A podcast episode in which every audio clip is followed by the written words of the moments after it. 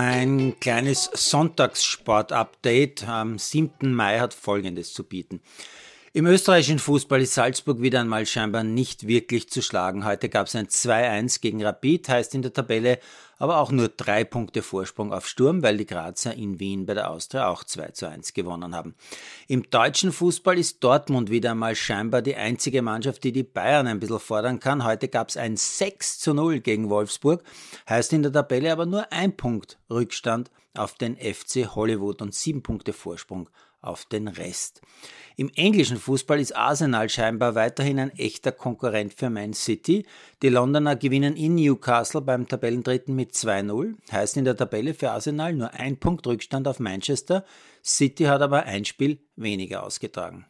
Beim Giro heute zweite Etappe, ganz nach meinem Geschmack, weil fast durchgehend an der Adriaküste in der Gegend da bei Pescara. Auf einer relativ leichten Etappe kommt es zum Massensprint mit italienischem Sieger namens Jonathan Milan. Der Mann in rosa, Evenepoel, kommt souverän im Feld ins Ziel und führt daher weiter.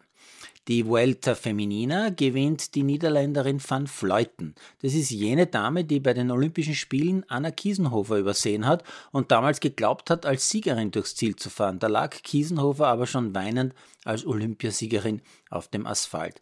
Bei dieser Vuelta hat Kiesenhofer aber fast 50 Minuten Rückstand auf Van Fleuten aufgerissen. Und noch ein letztes habe ich, ich habe heute unter anderem im Sport am Sonntag ein Interview mit Karina Weninger in Rom gesehen und ich bin echt überwältigt.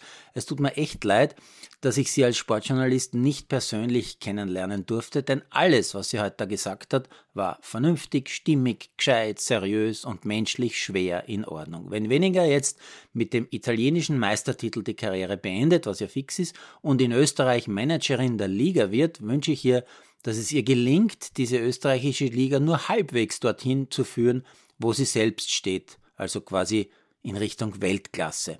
Alles Gute dafür, liebe Frau Weninger.